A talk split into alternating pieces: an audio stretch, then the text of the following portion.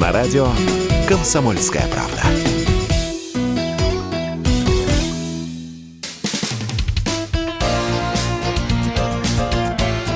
Говорит полковник. Нет вопроса, на который не знает ответа Виктор Баранец. Есть такие данные разведки, есть такие данные и взятых в плен украинцев, ВСУшников о том, что нацисты сгоняют э, в подполье э, Авдеевского коксохимического комбината гражданское население. Я скажу вам немножко больше, чем сказал этот комбат Авицба. Вчера допрашивался один из солдат вооруженных сил Украины, попавший в плен, и он дал показания то, что своими глазами видел, как на машинах привозили нацисты гражданское население и запихивали туда в подполье этого гигантского коксохимического комбината. Тот же источник перед телекамерой сказал, что своими глазами видел, как из машины выгружали ящики там с тротилом или гексогеном. Когда у него спросили, э, что вы думаете вот об этом, что людей подвозят, тротил подвозят, он честно признался. Это провокация.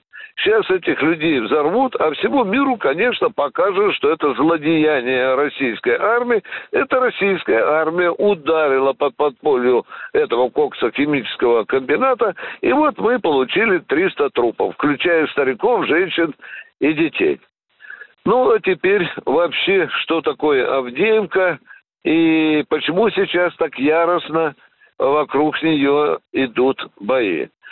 Наши радиослушатели уже знают, что э, российские войска вместе с э, корпусами, бойцами корпусов Донецкой и Луганской области взяли Северодонецк.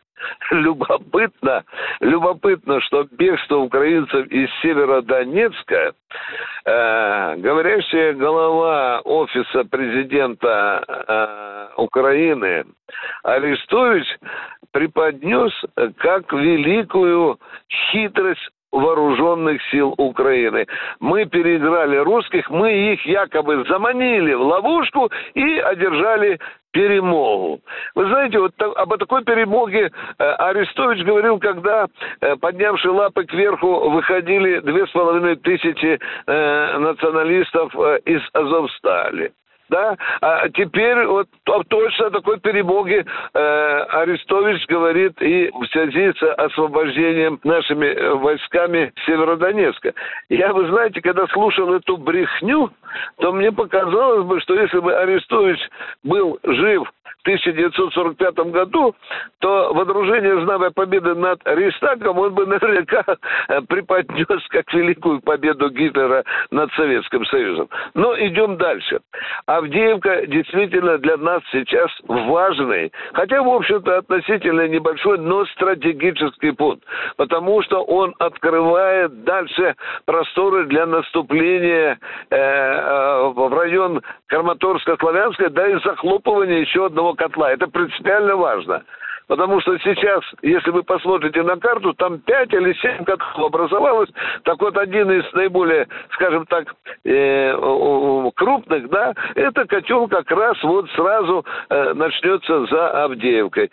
Да, нацисты упираются. Да, наши войска, штурмовые группы неспешно продвигаются в этом населенном пути. Почему? Почему? Да потому что людей не хотим терять. Мы знаем, что мы все равно Авдеевку возьмем, но э, желательно с минимальными потерями или вообще без потерь. Вот об этом думают наши командиры. Ну, а тем временем, а тем временем стратегическая инициатива все больше и больше переходит в руки российской армии, чтобы там не говорили, не врали из офиса э, президента Украины. Для нас чрезвычайно важно э, замкнуть все крышки захлопнуть всех этих котлов, переварить украинскую группировку, она очень мощная, там больше 90 тысяч нациков, ну и потом уже решать, куда идти. То ли по старым дорогам возвращаться на Харьков, на Киев, на Чернигов, то ли задуматься о решении судьбы Херсонской, Запорожской, Николаевской, а может быть и Одесской области. Но это, думаю, мы оставим напоследок. Виктор Баранец, радио «Комсомольской правды», Москва. Говорит полковник.